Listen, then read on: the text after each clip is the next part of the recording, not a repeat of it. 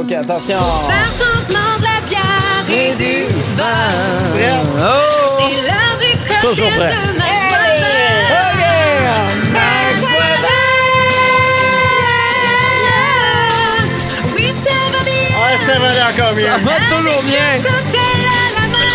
Et là, j'en ai deux devant moi. Euh, C'est pas des cocktails. Là, on est dans les dégustations vraiment du gin. Puis tantôt, tu vas nous présenter ton cocktail. Écoute, si t'es allé dans une SAQ dernièrement, euh, Fait deux heures. ouais, c'est ça, tantôt, quand Oui, t'es allé oui, à la. SAQ, je vais rephraser. Parfait. là, là, là, je te situe, là, oui. T'as pu remarquer que sur les tablettes, euh, il y a une quantité phénoménale de gin et de produits dérivés du gin. C'est incroyable. Je suis d'accord avec toi. Écoute, il y a plus de 200 produits du gin. Là, là-dedans, j'ai inclus les gins, les gins aromatisés, les liqueurs de gin, les gins vieillis. Il y a eu des, euh, des produits de gin qui se sont créés dans les dernières années. C'est assez incroyable. Euh, Juste pour te donner une idée, en 2016, il y avait moins de 10 gins québécois sur les tablettes. Ah, quand même. On est autour de 270 en ce moment. C'est assez euh, Mais- fou la vague de popularité que le gin a pris. Puis ça, c'est la pandémie qui a amené ça. Mais c'est ça, j'allais te dire. Ça, puis c'est aussi qu'ils sont québécois, ces gins-là. Tu sais, il y en a beaucoup, là, euh, québécois. Tu sais, c'est pas. euh, tu sais, le rhum, tu nous en as déjà parlé, Oui. que souvent, c'est de faire venir, Oui. tu sais, euh, la canne à sucre et tout ça. là. On est allé chercher le chauvinisme des Québécois avec le gin québécois. Vraiment. Il y a vraiment une fierté qui s'est créée, une industrie totale qui a été prise euh, d'assaut par les consommateurs. Puis on est bon, là. Et on est bon. On fait du bon stock, mais on est des bébés dans le monde du gin. Le gin, euh, pour vous donner une idée, là, ça existe depuis... euh, depuis les années 1700. Euh, par contre, c'est au début des années 19, euh, du 19e siècle, en fait, que c'est devenu très populaire. Euh, mettons, quand on parle aux fins des années 1800, la- Londres est obligé de créer une loi pour euh, donner des permis pour que les entreprises soient enregistrées pour pouvoir distiller du gin. Parce que là, c'était rendu que c'était comme des dépanneurs. À chaque coin de rue à Londres, il y avait quelqu'un qui faisait son gin maison et la ville au grand complet était un peu handicapée parce que tout le monde était sa grosse brosse. OK? Puis ça, c'est de Gin Law. Vous irez lire là-dessus. C'est incroyable. Ça a été un, moment historique vraiment euh, pour la population anglaise. Et euh, le gin est comme devenu un peu... euh, un peu le spiritueux des matantes puis des grands-mères pendant les années, je vais dire, des années 50 aux années 70-80. Euh, C'était comme réservé euh, aux, aux- aux- aux personnes euh, qui, qui tu sais, aux amateurs de gin. Ouais. Mais euh, moi, il y avait, il y avait ma grand-mère qui en buvait, puis c'était pas mal ça. Surtout au Québec, on est des consommateurs de bière et de vin. Euh, le gin, dans les années 70, c'était pas cool. C'était pas quelque chose avec les, lesquels les bartenders, les gens dans les restaurants travaillaient. Au contraire, moi, j'appelle un peu les années 80-90 la fameuse période punk du cocktail, euh, les Sex on the Beach, les Long Island Iced Tea, la fameuse arrivée du, euh, du sour mix, sais, Ouais. en poudre.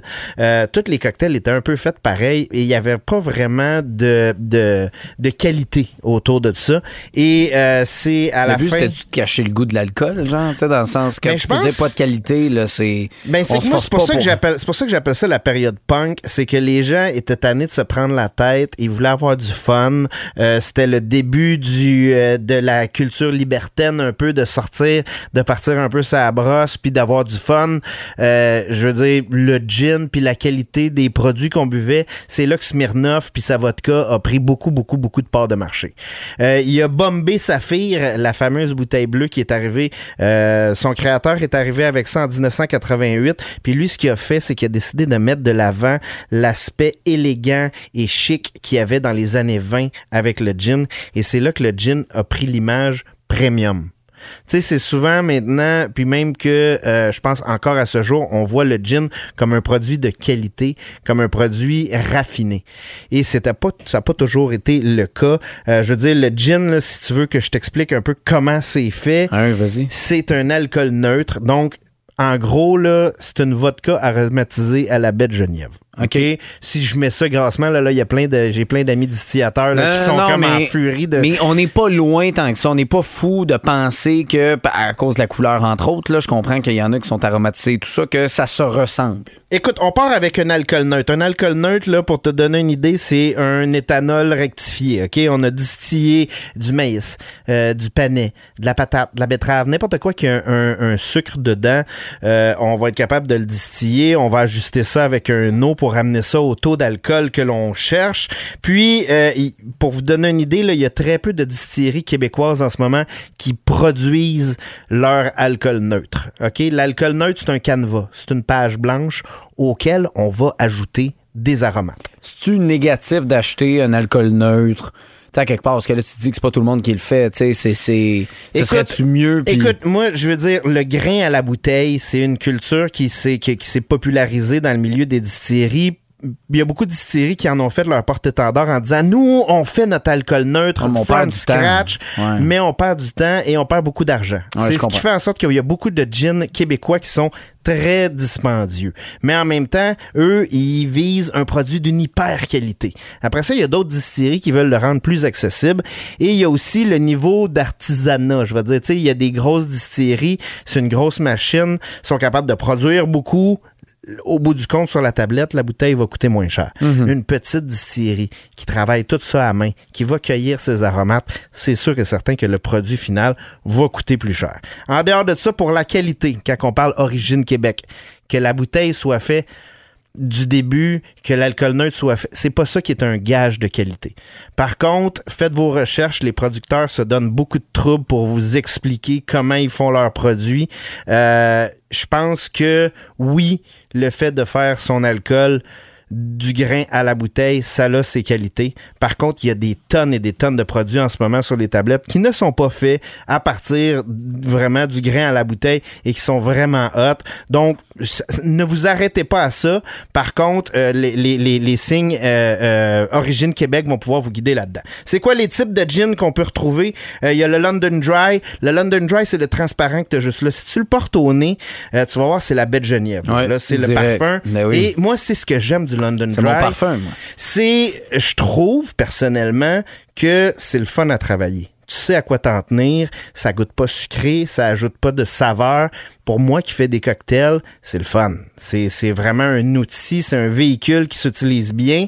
Euh, à la maison, si vous n'êtes pas du genre à trop trop mélanger vos recettes, vous aimez ça quand ça goûte le- ce qu'on appelle le gin. Ouais, ça sent. C'est le London Dry. Ouais. London Dry, c'est pas nécessairement fait à Londres, c'est tout simplement un gin qui est fait selon les normes et selon les traditions euh, londonaises.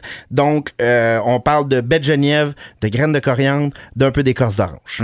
Il y a euh, d'autres types de gins qui se font. Il y a les gins vieillis. Les gins vieillis, vous allez le remarquer, il y a une teinte euh, jaunâtre, un peu brune, qui vont avoir. Dans le fond, ça a été vieilli en barrique, en fût, habituellement des fûts de chêne. Donc, c'est vraiment comme avec le Quand whisky. tu dis jaune, Angava, ça a-tu rapport? Non, OK. euh, ça, ça, ça va être vraiment le- le- les aromates et du colorant qui va être ajouté. Ça, je vais en revenir après. Le vieilli vient vraiment des barils. Donc, on a mis ça dans des barils en bois. On a fait vieillir ça et ça amène Je un savais petit pas qu'on pouvait mettre ça en baril, euh, du gin. Je pensais que c'était beaucoup les alcools bruns qui étaient là-dedans. Ben, l'alcool brun, avant d'aller dans le baril, était blanche. Ah, ok, le ouais, rhum, ben oui, il est c'est blanc logique. avant de devenir brun. Ouais, Donc, le gin, même, même, Je savais même pas qu'il y en avait des gins plus bruns à cause du Ouais, baril, justement. habituellement, on va les faire vieillir un peu moins longtemps que les ça. rums et les whisky parce qu'on veut pas complètement perdre les aromates qu'il y a dans le produit de base. Ensuite, euh, il y a les Navy Strength euh, qui sont des gins euh, un petit peu plus forts en, en goût, mais aussi en, en niveau d'alcool.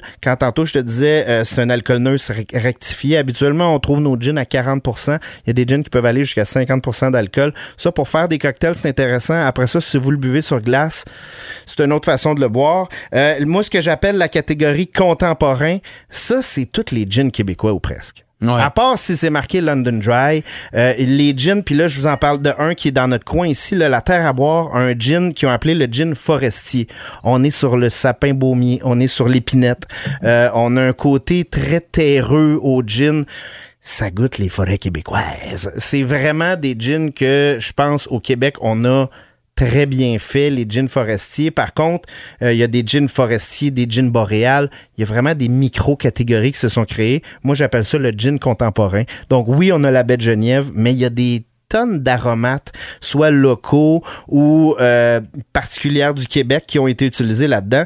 Puis euh, ça fait des gins euh, que l'on connaît maintenant. Puis il y a le Old Tom qui est le deuxième que je t'ai donné. Oui. Euh, les Old Tom, c'est tous les gins aromatisés et sucrés. Donc euh, c'est des gins auxquels on va avoir euh, fait Ça plus le gin. on a fait macérer des fruits, on a rajouté euh, soit du miel ou un sucre, un sirop dedans.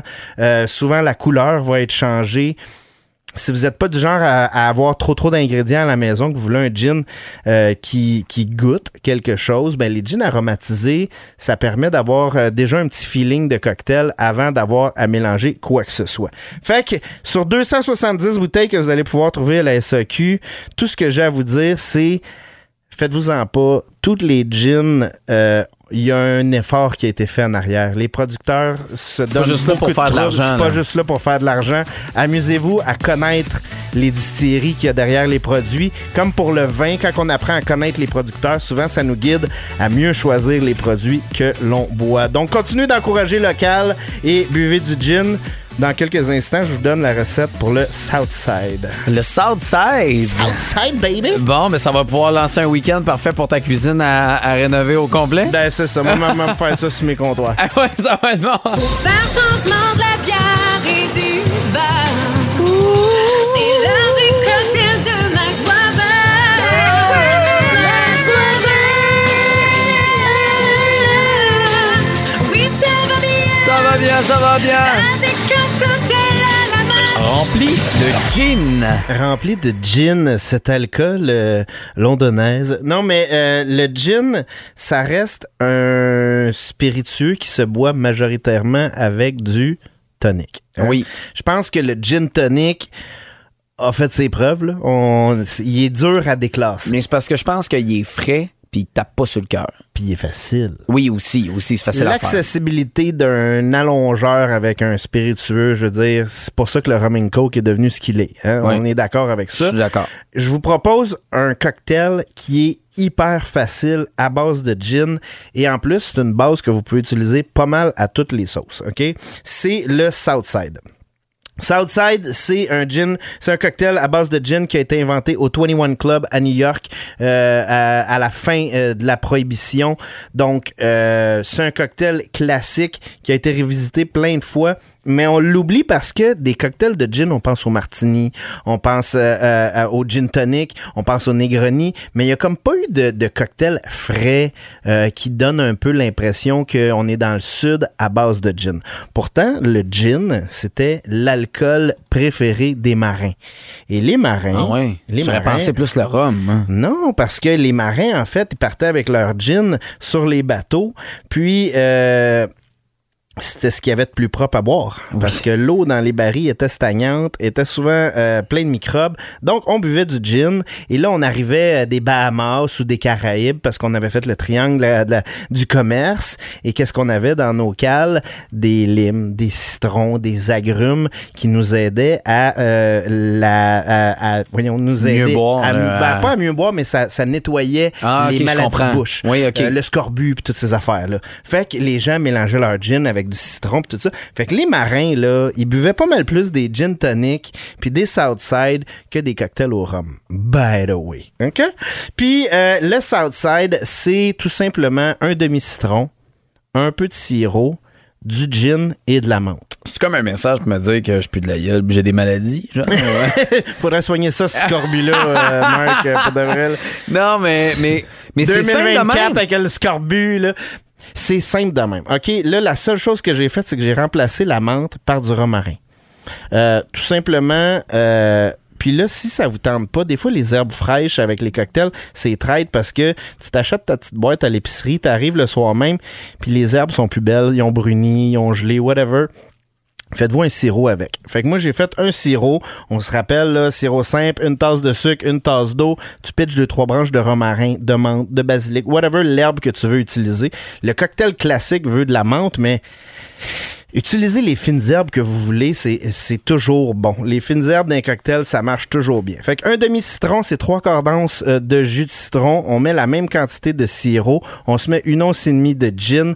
On vient mélanger ça euh, sur glace et tout simplement, tout nu comme ça. Ce que j'aime de ce cocktail-là, c'est que le type de gin que vous avez utilisé va faire la différence. Si vous allez utiliser un gin aromatisé, euh, vous allez sentir le petit bleuet. C'est pour ça que, euh, tu sais, idéalement, on prend le, le plus standard possible pour être capable de. de, de- Ben, tu vois, celui-là, j'ai utilisé le gin de la terre à boire, qui est un gin forestier. Puis je trouve que le côté boréal, le côté euh, un peu sapiné avec le romarin, ça fit vraiment bien. T'as le citron vient rafraîchir le tout. C'est un cocktail simple qui se prépare d'avance. Ça, là, tu t'en fais un pot maçon d'avance, là.